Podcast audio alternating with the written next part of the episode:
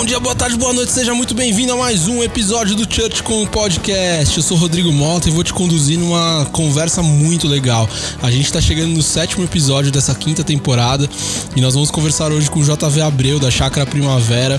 Uma conversa muito legal sobre comunicação, sobre estrutura de comunicação, sobre como você que tem um pastor que tem bastante notoriedade também pode conduzir e organizar sua comunicação aí.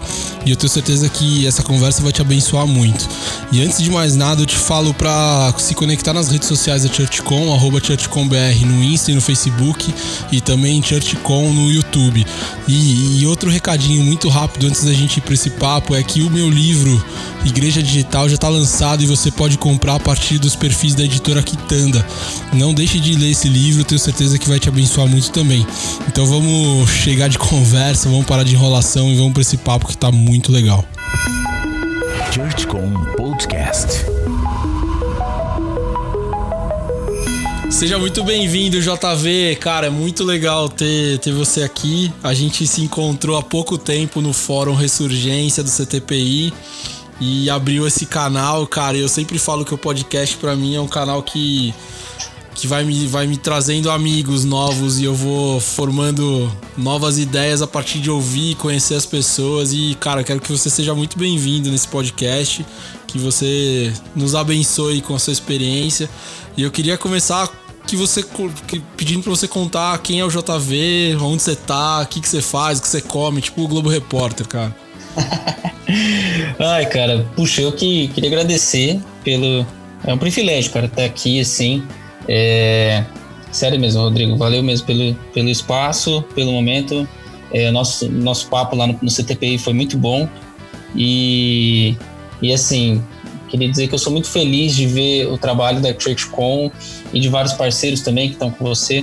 É, de estar tá, é, realmente instrumentalizando e ajudando a igreja brasileira a refletir sobre a importância da comunicação, né? Então, cara, sério mesmo, assim, fico muito feliz e, e assim, desejo que Deus continue abençoando muito o ministério e o trabalho de vocês. Amém. De verdade. Amém. Mas, cara, eu sou o João, é, o pessoal me chama de JV, sou João Vinícius. É, e eu, tô, eu trabalho hoje atualmente aqui na gestão de comunicação da Chácara Primavera, Igreja Presbiteriana. E mas eu sou eu sou administrador de formação. Minha história é, é interessante aí com comunicação. Então assim, eu comecei sou administrador. Eu te fiz durante a faculdade de administração. Eu cheguei a fazer um ano de publicidade e propaganda. Na verdade, o meu sonho mesmo era fazer publicidade. Eu saí do ensino médio querendo fazer publicidade. Sempre fui o, o menino do design da igreja, sabe? Do projetor, do PowerPoint. o menino do boletim. E aí, é, do boletim, eu fazia tudo isso, o site da igreja, sempre era eu que fazia tudo lá na igreja. Da minha igreja em Campo Grande, se alguém de Campo Grande estiver me ouvindo aí, gente, Tamo junto. Né, galera de Campo Grande. é.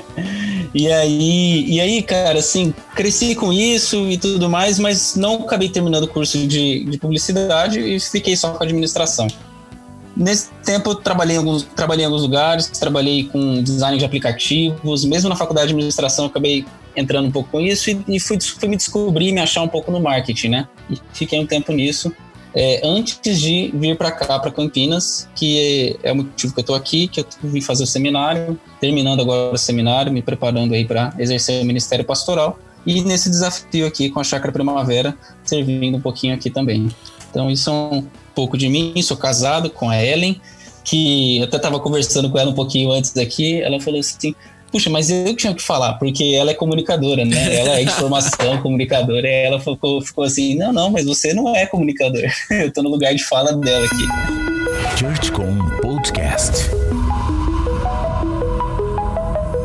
Cara, e como viver numa casa cheia de comunicadores, né? Porque agora você operando a chácara, você virou, né, cara? A gente vai aprendendo na, na profissão e, e vai, vai se personificando na, na, na, né, na, na, na, posição de comunicador. Aqui na minha casa também, minha esposa é VP de mídia de, de uma agência multinacional e a gente só fala Nossa, disso, cara, mano. todo dia, né? Como que é viver numa cara, casa é... de comunicação, cara? Não, muito doido, assim, porque a gente tá, às vezes a gente tá aqui, agora na pandemia, a gente trabalhando outro, um do lado do outro, né, na mesma mesa, e aí a gente tá aqui trabalhando, aí surge um tweet, aí um tá no Twitter, um olha uma coisa, aí começa já a analisar por que, que a pessoa fez daquele jeito, por que, que ela tá naquele discurso, enfim. É, vários momentos durante o dia são, se tornam rodadas assim de análise, de investigação, de porquês. então é bem, é bem interessante. Para quem não vive isso, a gente prefere o comercial do que o programa, né? é, é bem isso mesmo. E pensando, em, pensando no contexto de igreja, né, a gente está sempre ligado. Então, assim, por que, que esse pessoal está fazendo desse jeito? Por que desse outro jeito? Assim, é muito comum a gente estar tá sempre questionando, né? Não desliga, é, né, estratégias cara? e tudo mais. Não Mas é legal, cara. Assim, a gente, é, a gente aprende muito um com o outro aqui. É bacana. Mano, você fez toda aquela abertura, falou da Church, mas eu tenho que confessar que a chácara é um benchmark para mim e eu tenho certeza que é para muita gente, assim. Todo lugar que eu tô, toda conversa que, que a gente começa a falar sobre igreja, comunicação de igreja, comunicação cristã, a chácara aparece como um, uma possibilidade de um grande trabalho. Como uma possibilidade não, né? Como uma referência de um grande trabalho. Você já se deu conta, cara, que o trabalho que vocês têm feito aí tem abençoado muita gente, tem virado referência nesse segmento? Cara, isso é muito doido, sabe? Porque, e acho que algumas, algumas pessoas devem passar por situação parecida, mas demorou um pouco para eu ter essa, ganhar essa consciência. Eu acho que ainda estou ganhando. Mas é porque a gente entra no, no dia a dia do trabalho, na, na rotina, as demandas e tudo mais. Às vezes a gente esquece um pouco o quanto o quanto Deus tem, tem usado a nossa vida para abençoar muita gente, né? E, e isso demorou um pouco assim para cair essa ficha. É, mas começou assim em, em, conferências do CTPI, por exemplo, alguns encontros com os pastores. É, começou a rolar, assim, começou a me, a me chamar a atenção isso quando a gente acabava um culto aqui na igreja e vinha um pessoal conversar comigo, assim, só para poder falar assim, o que, que vocês estão usando de de estrutura para transmitir o culto, como é que vocês fazem durante a semana e, e etc. E, as pessoas interessadas, querendo pegar ideias e tal. E eu falei assim, eita, a gente tem uma, a gente tem uma, uma importância aqui e assumir essa vocação é algo que é, depois que a gente vai entendendo ela é algo que até flui melhor, né? Porque você fala assim, puxa, então como que eu posso ajudar mais essas pessoas? Como que eu posso ser mais ativo no sentido de é, fornecer ferramentas e ajudar quem está num estágio que a gente já esteve no passado, né? De procurar soluções e tudo mais. E isso faz parte do, do DNA da chácara, sabe? Um, de abençoar igrejas, abençoar, é, abençoar pastores e líderes que estão também tentando resolver dilemas e desafios no seu contexto. É interessante pensar, cara, que assim, a, a chácara ela tem, é, ela tem mais de 10 anos de transmissão ao vivo. Né, e assim foi uma das é, da que, da que a gente conhece assim uma das primeiras igrejas não sei se é a primeira mas que começou a falar assim a gente pode transmitir ao vivo o nosso culto e, e, e assim, é, é, é, muito, é muito doido pensar nisso, né? Dez anos atrás, como é que as coisas eram e tudo mais. Considerando que o YouTube tem cinco anos para trás desses dez anos que você falou, né, cara? Devia ser, tipo, vamos ligar, ligar a transmissão com arame, praticamente, né? é, cara. Não, e, e a gente estava esses tempos atrás, no ano passado, olhando a primeira transmissão, né? E, a, a prime... e assim, como que ela surgiu? Um, um voluntário tinha uma câmera em casa, colocou ela no tripé e começou a gravar. E começou a transmitir aquilo, né? Então, assim, é muito orgânico, muito natural, né? Assim, essa, essa, essa ideia, assim, é uma, até uma ousadia, num tempo onde é, as pessoas nem pensavam na hipótese de fazer uma transmissão, ou não pensavam tanto quanto a isso. Alguém vai lá e, e, e se vira para fazer isso, né? Então é bem, bem interessante ver essa história também. Cara, eu sempre ouço de você e o Caio é um dos caras que fala muito de você, seu fã assumido, né? Ah, eu que Ele fala que, que uma das grandes coisas que você fez aí foi a organização do processo, né? E aí você, ao mesmo tempo, você fala agora que as coisas surgem orgânicas dentro de uma comunidade que é extremamente estruturada. Então a pergunta é, cara, por onde vocês começaram o processo de, de, de, faz, de chegar nesse lugar de referência? Assim? O que, que você de fato começou, por onde você começou e eu tenho certeza que é daquelas perguntas do tipo, cara, o que, que você usa? Você usa o OBS ou você usa o Ciclano? É, é, é nesse lugar que eu quero chegar. ai, ai, boa. Cara, é, a gente, assim, primeiro, a Chácara é uma igreja que já passou muita gente por aqui, né? E a gente precisa ser, é, sempre ser muito grato ao, ao trabalho que cada um fez, assim. Eu cheguei aqui há dois anos e tem uma história muito grande de outras pessoas que se dedicaram, que enfrentaram é, gigantes bem maiores do que os que eu enfrento hoje, assim, né, no sentido de desafios, e que pavimentaram esse caminho que a gente está hoje. E então, assim, tem muita gente aí que, que já trabalhou aqui e que se esforçou muito para chegar onde a gente está. Então, acho que isso é legal, legal de colocar. Esses tempos eu fiz um exercício e que foi muito interessante para nós, para nossa equipe. A gente entrou naquele Web Archive, sabe? Um, um site que coleciona os, os, sites antigos, né? Sim. E a gente foi lá atrás, lá no primeiro site da Chakra. E, e cara, é uma viagem no tempo muito interessante, porque você vê como que as pessoas que estavam na sua posição tentaram resolver problemas parecidos com os seus naquele tempo. E, e, é muito interessante ver como que a estrutura foi sendo desenhada e como que ela chegou até aqui. Mas é, a gente, cara, a gente tem o desafio de organizar as coisas assim, é, eu acho que ele é constante. Até hoje eu tenho muitas coisas que estão no meu radar sobre o que a gente pode fazer e tal. Mas desde que eu cheguei aqui, uma coisa que eu tenho colocado como minha agenda é, é voltar a ter uma perspectiva mais ministerial para o trabalho. É, e de serviço mesmo, de trabalho na missão, sabe? E não necessariamente um job. É, a gente tem uma, uma, equipe remunerada hoje, a gente tem três pessoas que nos ajudam aqui, então entre designer, videomaker, cinegrafista, mas, é, mas assim, independente disso, independente se a pessoa está sendo contratada para aquilo, e isso é muito bom, e a gente é muito feliz de ter esse privilégio de poder ter recursos para ter essas pessoas, mas a gente quer que, quer que essas pessoas tenham uma consciência de missão no trabalho delas, elas não estão necessariamente só entregando um trabalho e fazendo aquilo que mandaram ela fazer, mas não, ela está participando da missão de abençoar, de alcançar pessoas, de ferramentalizar igrejas, de ajudar é, com que é, outras pessoas que têm menos recursos que a gente sejam também abençoadas. Então, participar da missão tem sido uma, uma agenda muito, muito importante para mim, é, para construir tanto com aqueles que são remunerados, dedicados, né, que dedicam suas horas de trabalho a isso, quanto também a nossa equipe de voluntários. Então, é, sempre que eu, que eu tenho esse tipo de, de, de conversa aqui, eu, eu, gosto de enfatizar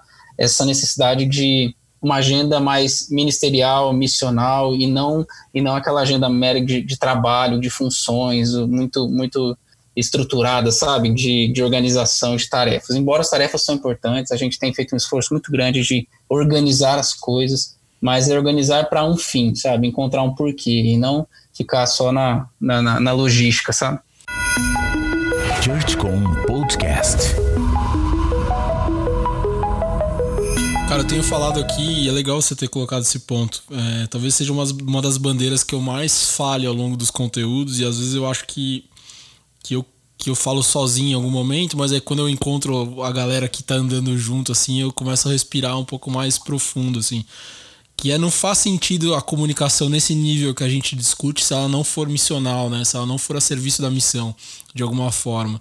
Ela ser só propaganda, ela ser só um ponto de distribuição de um evento ou de um anúncio de um pastor, por exemplo, ela não vai não tá cumprindo o objetivo do, de Mateus, né? De, de Mateus 28, se é, não me engano. Com certeza. Acaba não ajudando a, a potencializar a mensagem do evangelho e tal.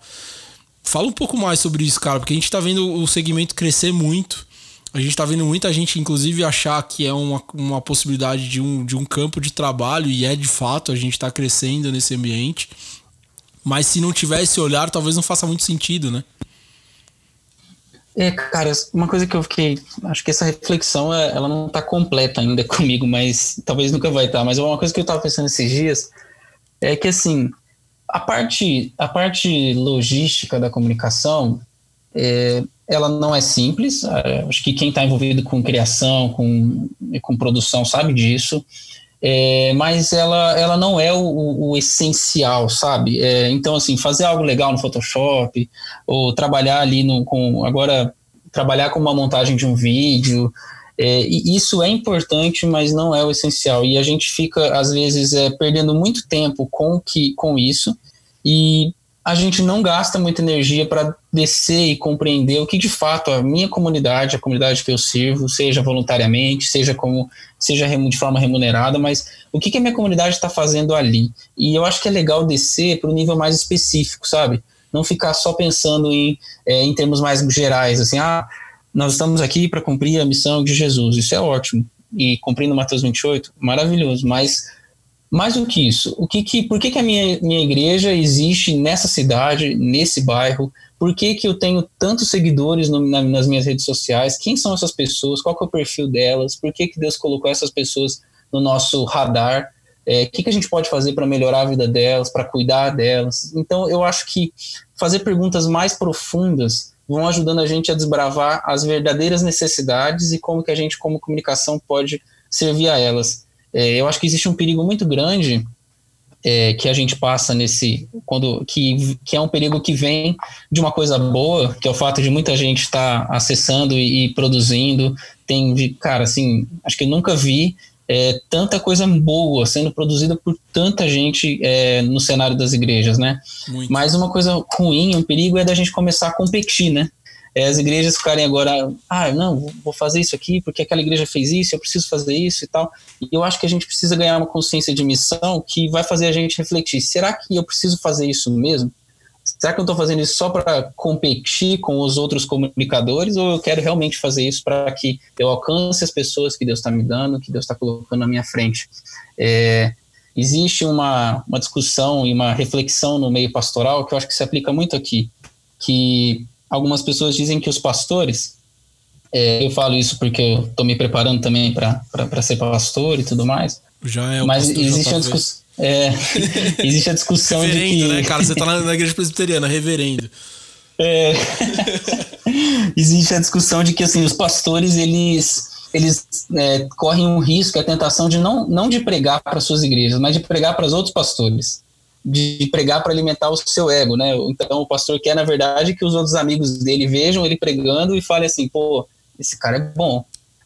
Trazendo isso para o contexto da comunicação, às vezes a gente pode ser tentado a fazer uma peça produzir um conteúdo para que, por exemplo, ó, o Rodrigo olhe lá para a chácara e fale assim, pô, João, massa, hein, cara? Pô, o que vocês fizeram arrebentou. Pô, isso aqui tá mal. E, aí, e isso pode acontecer mas isso não é o não pode ser o nosso objetivo. Nosso objetivo tem que ser cumprir a missão, fazer aquilo que Deus está chamando a gente. E às vezes as pessoas não vão reconhecer, é, talvez não vai ser a, melhor, a, a, aquela um, um, uma peça premiada, né, ou reconhecida ao máximo, mas ela vai servir para a missão. E, e eu acho que ajustar isso vai ajudar a gente a não inflar esse ego que a comunicação, que as áreas criativas é, normalmente lida, sabe? Cara, e essa cultura do benchmark, ela, ela infla um pouco esse, esse tema do, do vou fazer melhor que o cara, tô vendo o que, que ele tá fazendo para tentar correr atrás dele de alguma forma. Dá uma emburrecida de um lado e ao mesmo tempo dá uma inflada nessa coisa do, da competição, não dá? Não, total, cara, total. E é, é, é muito é muito isso, assim, essa, essa corrida é, é, corrida atrás do que, né? A gente tá colocando. O que que tá em, a gente, a gente como comunicador e como pessoas que se envolvem com esse processo, a gente tem que estar tá sempre fazendo pergunta, né? E sempre fazendo boas perguntas. É, e eu acho que o que, o que falta para a gente é que a gente não tem que a gente tem que fazer as nossas perguntas. a gente tem que perguntar quais são as nossas necessidades. Senão a gente vai acabar ficando sempre preso à reflexão do outro. E, e isso pode ser muito nocivo até para o nosso próprio coração como servo de Deus, como discípulo de Jesus, porque é, a gente vai estar tá vivendo o ministério do outro, né? É, vou citar aqui igrejas grandes que a gente tem por aí, mas, por exemplo, a gente olha para uma referência, que é para referência também para todo mundo, uma IBAB, por exemplo, que o pessoal da IBAB faz. E se alguém da IBAB está ouvindo, gente, Deus abençoe muito vocês. É, a gente olha para a gente olha para eles e fala assim, puxa, massa, mas é, eles estão resolvendo, eles estão tentando responder as perguntas deles. Quais são as perguntas que a gente tem que responder aqui no nosso contexto, né?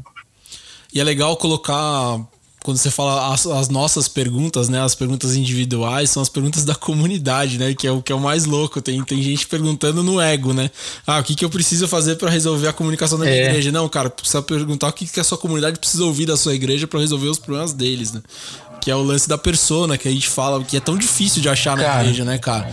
Porque tem. Primeiro que a gente tem pouco braço, né? Geralmente é eu keep, né? Quem tem três como você já tá dando glória a Deus.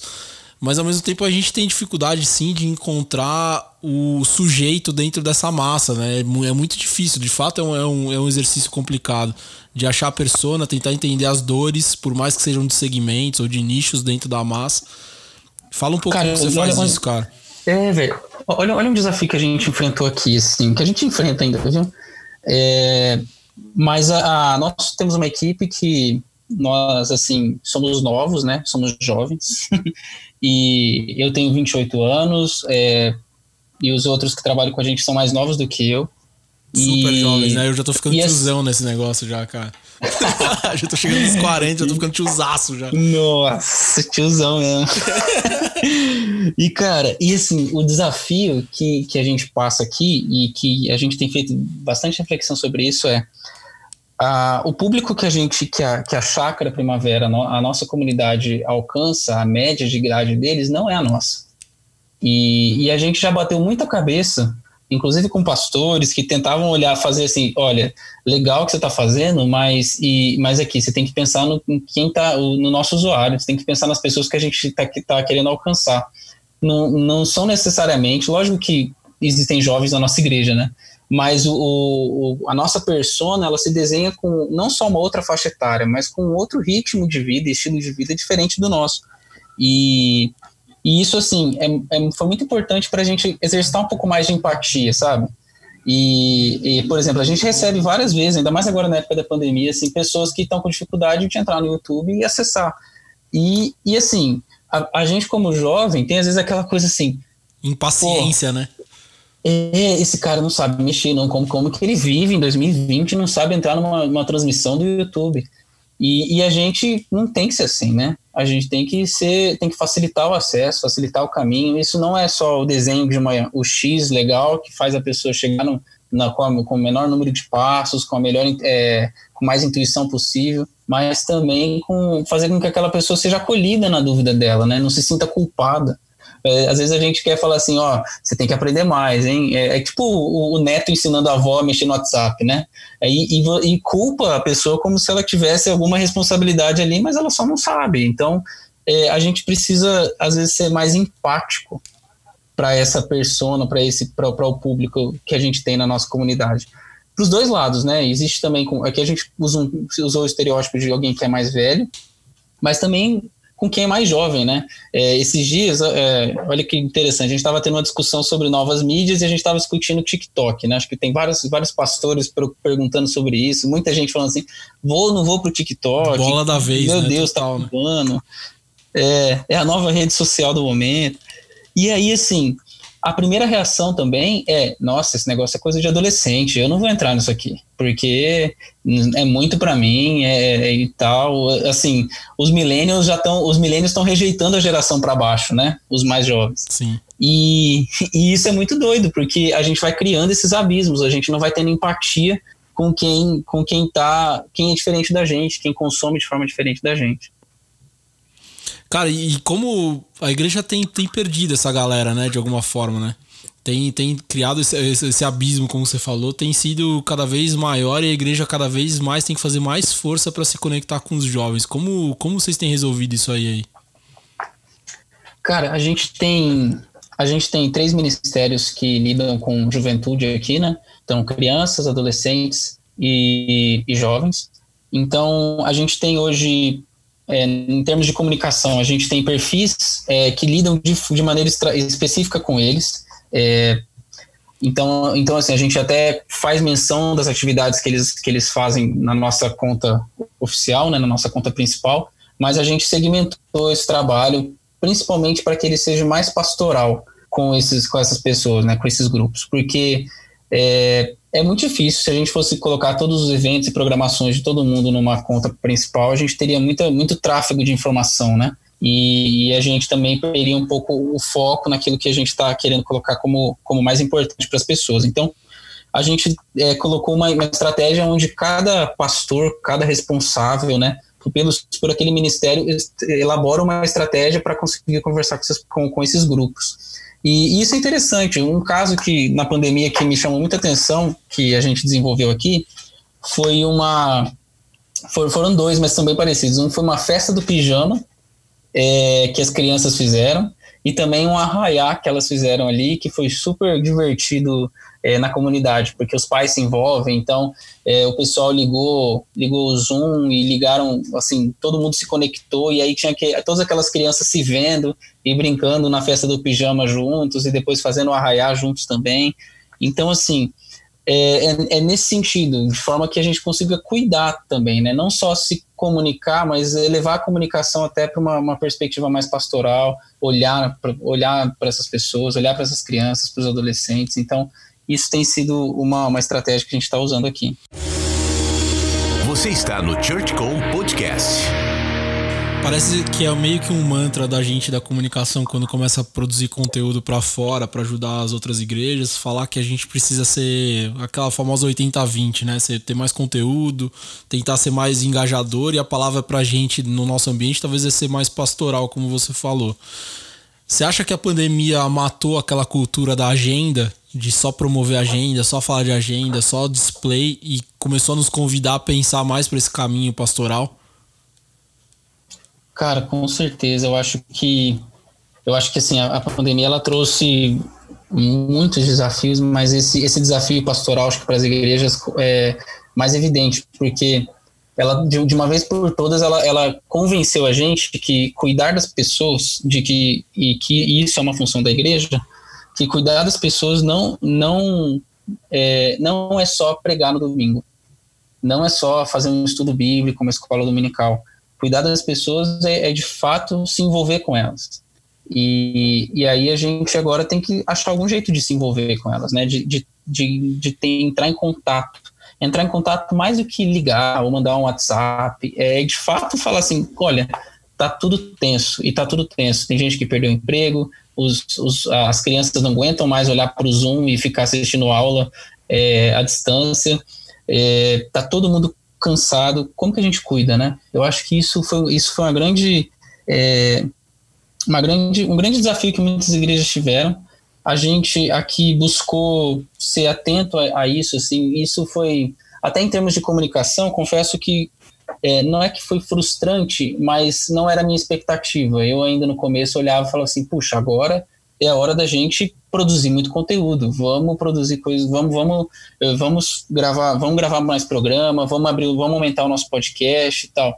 E aí numa conversa aqui com, com a liderança, a gente foi, foi vendo que isso pode ser, pode acontecer, mas o mais importante é a gente estar tá de olho nas pessoas. E aí a gente começou a trabalhar nessa agenda mais pastoral, que necessariamente produzir mais conteúdo não vai trazer mais cuidado pastoral alguns conteúdos podem ajudar a trazer cuidado pastoral, mas não é uma, uma não, não quer dizer eu ser a igreja que mais vou aparecer nas mídias não vai fazer com que eu cuide de fato das pessoas que Deus tem me colocado diante de mim. Então, é, isso foi um, foi acho que um aprendizado aí que a gente teve na pandemia. Cara, eu acho que eu nunca falei tanto não para produção de conteúdo lá na Igreja Batista do Morumbi, nesse, né, se projetar os três anos que eu tô, tô liderando lá. Eu nunca falei tanto não para produções novas ou para projetos novos quanto desses seis meses aqui que a gente está chegando de pandemia. Justamente por isso, assim, não encher as pessoas de conteúdo, não, não necessariamente ajudá-las, né? A, a, curar as dores ou a chegar a criar pontes para que as dores possam ser ouvidas e curadas. É um baita desafio. E, cara, eu citei um pensador aí, o JV Abril, esses dias num, num post que eu, que eu publiquei. Porque você falou no, no, nosso fórum, você falou um negócio, cara, que talvez você tenha traduzido numa simplicidade extremamente genuína e rápida de pensamento, a profundidade do que, que é de fato a discussão fazer uma live, né? E você falou naquele momento que pra gente fazer uma boa live a gente deveria se colocar no lugar do usuário. Foi mais ou menos esse, esse lugar que você, você uhum. colocou. Cara, fala um pouco o que, que a gente precisa aprender sobre esta sua fala, assim, cara. Que, quais são as dicas que estão de, debaixo dessa sua fala? Que talvez seja a coisa mais difícil, né, velho? De traduzir isso que você falou. É. E como que você observou? Cara. Como você chegou nessa provocação e o que, que você observa para fazer uma boa live do ponto de vista do usuário? Tá, deixa eu tentar traduzir um pouco isso. tentar, né? Porque é difícil. Cara, é, assim, eu eu acho que a gente precisa, é, talvez, é, a gente precisa fazer um exercício, eu acho que eu já usei essa palavra aqui, mas é um exercício profundo de empatia. e de, e de entender que o usuário que está ali não é não é uma pessoa desprovida de, de, não só de problemas, mas assim desprovida de tensões, sabe, de demandas. É, e aí a gente começa a entender de fato que, que nossos, as pessoas que estão nos acompanhando, sejam elas membros da igreja, sejam elas visitantes, pessoas de outras igrejas, ou sejam até elas não, não cristãos, né? É, e isso já tem, tem sido é, posicionado aí por algumas pesquisas de que pessoas não cristãs têm, têm consumido os conteúdos das igrejas. E isso é um grande, é, abre um grande leque de possibilidade para as igrejas é, serem é, é, evangelísticas nesse tempo, né, de anunciar o, o, o, evangelho nesse momento. Mas eu acho que a gente precisa fazer esse, exercício de empatia e de pensar assim, cara, eu não. Primeira coisa, eu não consumo conteúdo como eu tô achando, como que eu quero que as pessoas consumam. É, tirando, sei lá, com exceção de futebol e de é, séries que a gente senta no sofá, se programa e assiste. Eu acho que, assim, dificilmente quem está nos ouvindo, é, e eu, eu, posso estar errado aqui, tá? Mas dificilmente eu vou pegar por mim, eu assisto conteúdos de uma hora e meia. E direto. nem futebol, né, cara? Cá entre nós, para corintiano, então, nem futebol, não dá pra ver. nem futebol. Não, o futebol, cara, é interessante isso, porque até eu, quando eu tô assistindo meu time, meu time é o São Paulo, pior ainda que o Corinthians, ali. tá, tá bravo, né, cara? Beleza, vamos mudar de assunto. É então, assim, cara, a gente. Eu, assim, eu assisto o jogo de São Paulo, mas eu não fico assistindo o jogo de São Paulo. Eu fico no Twitter, eu fico, sei lá, fazendo outra coisa. Eu tô com a TV ligada ali, mas tô fazendo outra coisa. E, e, assim, a atenção das pessoas tem se, tem se colocado dessa forma. Então, seria muita ingenuidade nossa, como igreja, achar que as pessoas estão 100% ligadas e conectadas no que a gente está fazendo. É o que a gente queria. Eu queria que as pessoas estivessem.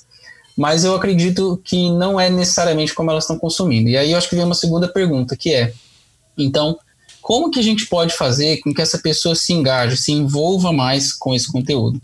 Aí tem a discussão de forma que eu acredito que, assim, eu não, não, não acho que a discussão é tão simples quanto isso, mas eu acho que vale a pena refletir sobre isso, que é o tempo da minha transmissão. Será que a minha transmissão, será que o culto que eu estou fazendo, ele de fato precisa ter o mesmo molde, a mesma liturgia que eu fazia um tempo atrás? Eu não estou falando para a gente quebrar as estruturas e jogar fora tudo que a gente fazia, mas é, ser, é pensar um pouquinho com um pouquinho mais de criatividade e com mais profundidade. É, o que, que o que, como que aquela pessoa vai receber? Por exemplo, e, e, aqui, cara, eu até, até acho que vem até de toques que é, é, mais até de direção, sabe? Por exemplo, a gente hoje faz aquele, aquele, aquela transmissão onde a pessoa, o que eu vejo, né, onde a pessoa que está tá ali do outro lado assistindo, ela só está assistindo, ela é, como, ela é como se fosse uma espectadora naquele processo, né? Ela, ela, a, gente, a gente não faz muito esforço para convidar ela para estar tá ali. Para falar assim, ó, você faz parte disso, isso aqui, ó, eu queria que você agora olhasse para quem está do seu lado, se você está assistindo com alguém, ou se você está tá sozinho, manda mensagem para alguém agora e faz isso aqui, chama uma pessoa para orar agora com você aí. A gente, a gente não não está ganhando consciência ainda de que, é, de que as pessoas podem se envolver mais com aquele conteúdo, de que ela não é só uma mera espectadora de conteúdo, mas que ela pode de fato participar daquele momento? Eu acho que essa deve ser uma pergunta aí que deve estar na nossa cabeça. E é um contrassenso para esse marketing 4.0, né, cara? Que é o marketing de interação, de convite, de cocriação, né? A gente volta lá pro, pra Ford, né? Lançando os carros e jogando conteúdo para o cara aceitar, né? Não, total, cara, total. E não, e essa, essa situação, a sua citação do, do marketing 4.0 acho que é perfeito para isso e que a gente não só está entregando e falando se virem com isso, como às vezes a gente usa também de desculpas das redes sociais, ou tipo, ah, não, a interação, qual que é a interação que eu quero que a pessoa tenha? Ah, eu quero que ela pegue o conteúdo e compartilhe na rede social dela, né? Compartilhar na rede social dela é legal. Em se engajar nos termos que a gente tem de, de analytics, de, de social media e tudo mais, bacana. Mas eu acho que a gente pode querer um pouco mais das pessoas, sabe? Eu queria, eu, a gente pode querer que elas extrapolem elas façam com que interatividade, engajamento, não sejam só palavras usadas em métricas, mas sejam palavras que de fato habitem o imaginário dela, né? Então, quando ela pensar em engajamento, ela pensa que, puxa, é a minha igreja que está aqui e eu faço parte desse momento, desse culto que está rolando aqui agora olha, eu quero interagir com isso porque eu quero, na verdade, na próxima vez, convidar uma outra pessoa, eu quero que ela participe junto comigo, depois eu vou entrar com ela num Zoom, eu vou trocar ideias sobre a, sobre a reflexão, sobre a mensagem. Então, sabe? Eu, que, eu, eu penso que a gente tem que aprofundar um pouco mais e parar de achar que, ah, se as pessoas, se meus itens, se meus, é, minha estatística de engajamento do culto tá alta, bom, beleza, eu cumpri minha, minha, meu, meu objetivo. Eu acho que é um pouco mais profunda a questão, sabe? ChurchCom Podcast. E volta lá pro, pro ponto que você colocou no começo, que é o olhar da comunicação missional, né? Porque o engajamento, no final das contas, é você capacitar a pessoa para sair em missão também, né? Para virar um canal de mídia do, do anúncio do evangelho. Tem uma série de outras coisas aí. Cara, sim, eu, eu inclusive nas últimas, nas últimas semanas eu concluí aqui meu projeto de tese, né? Para quem é presbiteriano, se tiver pastores presbiterianos nos ouvindo ou presbiterianos aí, a gente entrega uma tese para o nosso presbitério, né? E na tese eu falei sobre sacerdócio universal. E cara, isso para mim tem sido muito muito especial, porque a gente vive numa cultura que a gente, de igreja, que, que o pastor é o cara que tem que fazer tudo. E ele é responsável por dar a palavra final de tudo. Ele é o Deus, e, né? Em alguns momentos. É, ele, é, ele, é, um, ele é o Deus, ele é o, representante de Deus ali. E, e, e assim, isso está muito distante de uma perspectiva bíblica, isso está muito distante de uma perspectiva teológica, e para a gente que é protestante, mais ainda, porque sacerdócio universal é uma doutrina, é um ensinamento protestante. E, e, a gente precisa pensar nisso até em termos de, de engajamento, né? É, fazer com que os, as pessoas que estão nos acompanhando, elas não sejam só espectadores, mas é, usando o termo sacerdotes de Deus, né? Representantes de Deus para o mundo, né? Que na hora que, que ela estiver falando sobre a igreja dela, ela fale assim, puxa, é minha igreja, minha comunidade, é o lugar onde, de, de, onde eu estou aprendendo a amar mais Jesus e eu quero que você também ame Jesus, eu quero que você também se envolva com ele. Mas, olha, eu, eu represento isso. Eu não sou, eu não, não, é um lugar só que eu participo e vejo de vez em quando. Não é só um lugar que eu vejo, não é só uma transmissão que eu assisto quando é, eu estou cozinhando. É algo mais profundo do que isso, sabe? Então eu penso nesse, nessa questão também. Sim, tem, tem por trás disso tem um empobrecimento da nossa relação com Jesus, né, cara? Tem, um, tem um, essa terceirização da fé e o pastor Tomás Camba fala sobre isso num livro que ele lançou tem um pouco tempo e é um pastor lá da, da Igreja Batista Morumbi, que é muito legal. E ele fala que o resultado dessa terceirização dos líderes, dos pastores, da, dessa preguiça que a gente tem de acessar Deus e às vezes até medo em algum momento, né? Você vai, vai terceirizando a sua fé por uhum. medo é, empobrece a nossa relação, nossa fé e nossa capacidade de missão, né, cara, no final das contas. Tem, tem um lance que vai ficando endêmico, assim, né?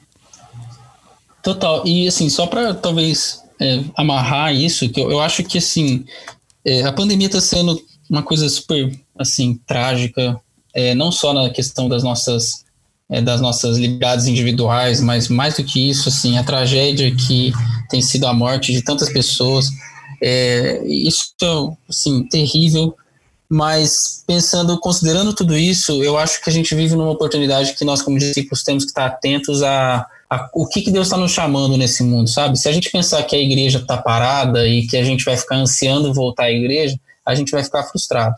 Mas se a gente pensar que Deus espalhou o seu povo pelo mundo e que agora a gente tem em cada casa uma igreja, cada casa uma representação do reino de Deus e do povo de Deus, isso pode ser muito especial, sabe? Para a gente poder redescobrir até o nosso próprio chamado como sacerdotes, participantes da missão de Deus. E, é, por exemplo, a gente tem falado hoje sobre. Muitas igrejas têm falado sobre voltar e, e sobre como que a gente vai voltar. Muitas igrejas têm feito reuniões e, e discussões sobre isso. É, mas se a gente pensar que os nossos. que se a gente é, der mais é, autonomia. Essa é uma palavra um pouco difícil, mas se a gente dá um pouco mais de autonomia para as pessoas se envolverem com as pessoas ao seu redor, suas famílias. É, agora as pessoas estão voltando a se relacionar com famílias, com, com, com avós, com, com, outros parentes. E se as pessoas nessas, nesse, nesse ambiente falar assim, cara, faz, assiste aí junto a transmissão, converse sobre a transmissão junto. E esses ciclos começarem a se ampliar, entendeu? Em vez de ser de, do, da multidão para os pequenos grupos, os pequenos grupos para a multidão, sabe? Eu acho que isso a gente pode também entrar, entender como uma oportunidade aí que a, a pandemia está gerando. E para vocês talvez seja mais natural, né, cara? O DNA da chácara tem essa, essa coisa um pouco mais fragmentada de acontecer ou, ou é uma visão errada? É, a gente tem uma a gente tem uma perspectiva aqui e a gente é, a gente trabalha a partir da, da, da visão de multi-site, né? Ou, é, então a gente tem é, antes da pandemia, a gente já tem como, como nosso DNA, parte do nosso DNA, nós não temos grandes grupos. Então, só para quem está tá nos ouvindo e tentando ser bem simples quanto a isso, é, a gente não tinha, não tem espaços que comportam mais do que 500 pessoas. Então, todos os nossos espaços aqui da chácara, os campos que a gente tem, reúnem, reúnem menos do que isso, alguns menos de 300 até. Qual é a ideia por trás disso? Para que as pessoas tenham é, relacionamentos, para que elas construam relacionamentos, o pastor saiba quem são as pessoas e cuide daquelas pessoas daquele campo. Então a gente parte, parte desse princípio. E agora com a pandemia a gente tem, tem, tem, tem redescobrido, né, que redescoberto aí que esse, esse ambiente é, mais relacional é muito importante. Então a gente, inclusive essa é uma fala do próprio Ricardo Agreste, que ele falou assim, é, a gente nunca foi tão multisite quanto agora, porque cada casa é um multisite, é um site, é um, uma reunião da igreja, é um lugar onde a igreja acontece. E à medida que a pandemia for passando, as, a, as normas forem flexibilizando, a gente não precisa correr para que volte o auditório, mas a gente pode começar a traçar planos mais, mais pontuais e, e mudanças mais, mais, mais, mais lentas que vão privilegiando esses grupos menores, sabe? Então, é, isso tem sido um, um, movimento que a gente tá, tem desenhado, tem orado sobre, mas de que a gente não precisa criar essa tensão pelo grupo maior, mas sim pelos grupos menores, pelo relacionamento, o cuidado. Então acho que, que, que isso faz parte sim, do nosso DNA. Cara, e aí você tocou no Ricardo, eu queria perguntar para você, e eu acho que é uma grande dificuldade de, de muita gente que, que tá trabalhando com isso que é o desafio de, de, lidar com duas marcas. E não tô, não tô falando que o Ricardo é uma marca, mas ele é um, é um cara que tem muita interlocução, ele participa de muito evento, ele tem uma exposição muito, muito interessante e que acaba de alguma forma ajudando a, a, a chácara a se, a se a, sei lá, se estabelecer, a se promover de alguma forma. E aí no sentido bom da palavra, né? Como que você faz, cara, isso? Vocês assumem a gestão do, do, do, Ricardo também? Vocês acabam tocando tudo? Como que funciona a operação disso? Cara, isso, isso é um ponto bem, bem interessante aqui e, e é um muito desafiador. Porque a gente. Eu, eu, lembro de uma conversa que a gente teve uma vez, é, isso no ano passado, que o Ricardo subiu lá na, lá na comunicação, na nossa sala, e aí ele, a gente estava conversando, e aí a gente estava falando sobre, sobre isso, assim, sobre como que a gente vai dimensionar essa relação, essa, essa, essa influência que o Ricardo tem é, e construído ao longo de muito tempo com, com a própria igreja, né? E, e a gente começou a, a aceitar mais, sabe? É, eu acho que uma, uma coisa que para a gente tem sido importante é não brigar com isso. A primeira coisa é conciliar as duas coisas, assim, né? Se a gente pensar como marca, e Ricardo, se estiver nos ouvindo, não é marca, tá? pois é. Mas... A gente fala marca porque a gente tá acostumado com esse ambiente, mas tem que tomar todo cuidado, né, cara? Não, é, é marca. mas eu acho que é, é, pacificar um pouco esse ambiente. Não existe ninguém brigando por atenção ou um passando por cima do outro. E, e isso é tanto a chácara quanto o, o, Ricardo são, são coisas que acontecem, são marcas que é, se, se dão melhor se se ajudarem, né? E elas nunca tiveram conflito. Quando a gente fala se dão melhor, é porque elas, elas não tiverem conflito. Mas às vezes a gente fica pensando, hum, será que isso aqui vai ser melhor colocar aqui ou ali? É, onde a gente coloca? Qual é o melhor lugar? E, e, quando a gente encontra um caminho de mais, é, mais sintonia, eu acho que as coisas andam melhor, sabe? E, e aí hoje, assim, que um resu resultado desse processo é a gente não ter é, e aí eu acho que para quem, quem trabalha com, com igrejas nesse sentido, que tem pastores assim que também tem esse trânsito como o Ricardo tem, que não eu acho marcas, que vale a pena. Né? Que não são marcas. é, que não são marcas, viu, pastores? Não, não briguem com a gente. Mas é que eu acho que você não precisa ter medo. E o pastor também não precisa ter medo de é, se aparecer, apresentar e ocupar esse espaço ocupar esse espaço onde ele, ele tem falado, onde ele tem colocado, tomando muito cuidado também, né, é, para que isso não fique muito personalista.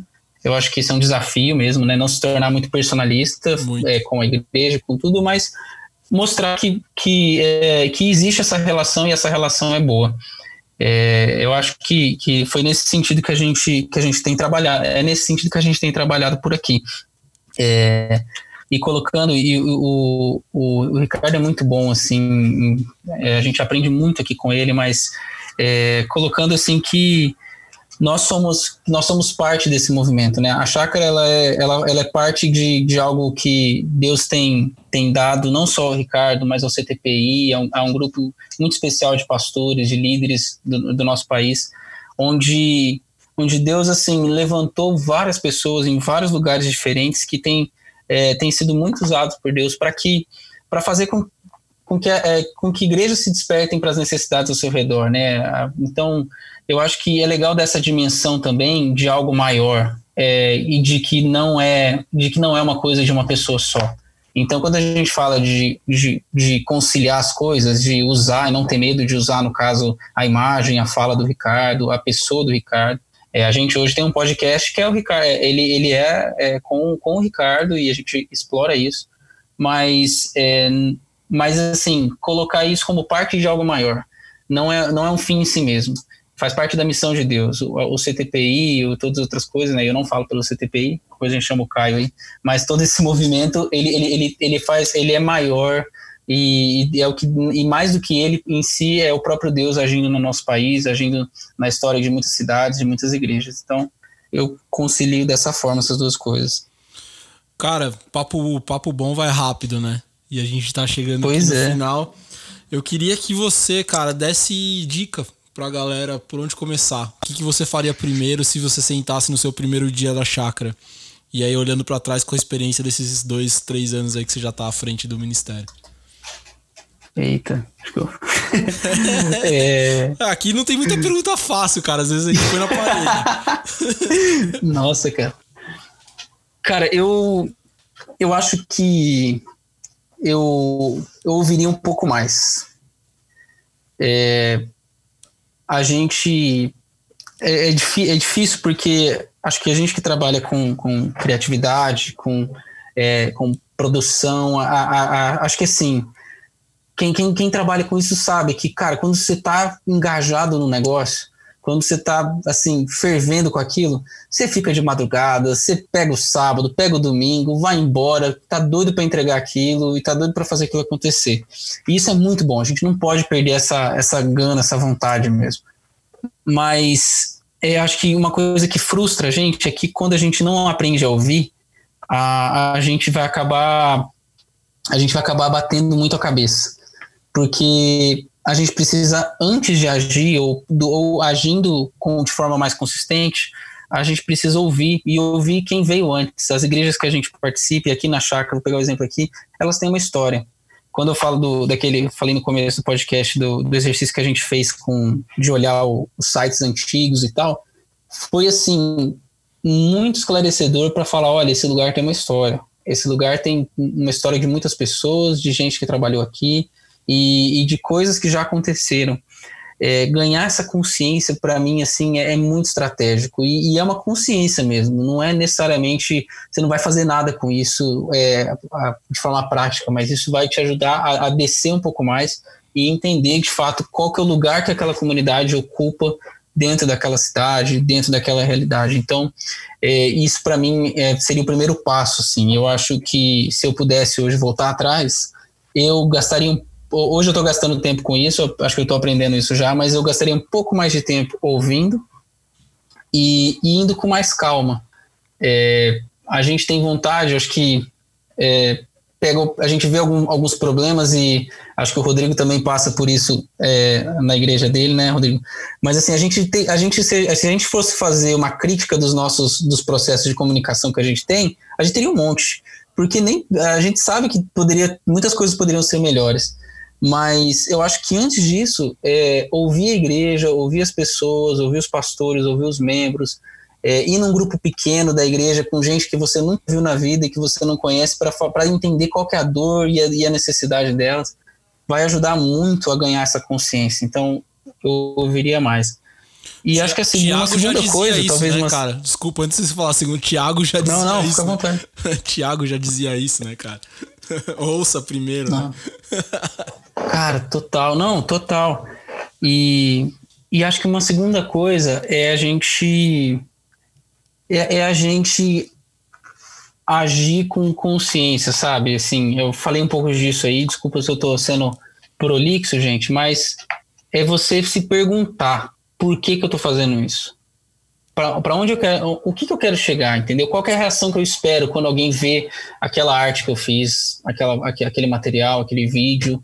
É, o que que eu quero que ela sinta com aquilo? Para onde, onde eu quero que ela, o, o que que eu quero que ela pergunte para si, é, para Deus. Eu acho que é ganhar essa consciência de é, um pouco mais profunda, assim, não se veja e não se veja mesmo como um mero instrumento, sabe, uma mera um, um mero tijolo na construção, mas sim uma alguém que é alguém ativo nesse processo, alguém que está tá sendo um discípulo de Deus ali naquele momento. Eu acho que isso isso seria uma dica muito importante que eu, que eu daria também, porque senão a gente se frustra e a gente se cansa.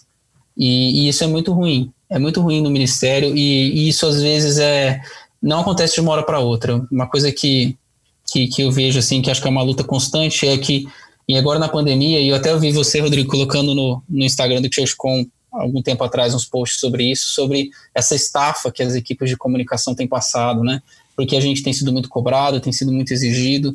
É, e assim, acho que uma coisa que ajuda a prevenir isso é, é, porque o trabalho vai ser, vai ser grande mesmo, mas é ganhar essa consciência, é ganhar essa consciência de discípulo, de servo, é, é se posicionar às vezes, assim, não tenha medo de falar e falar para o seu pastor, ó, oh, cara, tô cansado, vamos, vamos, o que, que a gente pode fazer aqui melhor e tal. Você pode, faça isso também para que você, para você também tenha um cuidado com si, com, com o exercício da sua missão ali mas ganhar essa consciência vai ajudar a gente a passar melhor por, por esses tempos onde nós temos sido mais exigidos. E a gente vai crescer muito nesse processo também.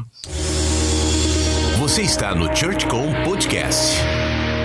E o legal disso é que, e aí volta lá num ponto que você mesmo falou, né? Que é o trabalho de comunicação é um trabalho missional. Se ele for só um trabalho, talvez a igreja seja o pior lugar para se trabalhar, porque você trabalha sem dinheiro, com tempo super esticado com muita demanda emocional e acaba que é um desgaste muito grande. Se você olhar esse trabalho de comunicação cristã como um, só um trabalho, talvez você se frustre e saia dele em um mês, né?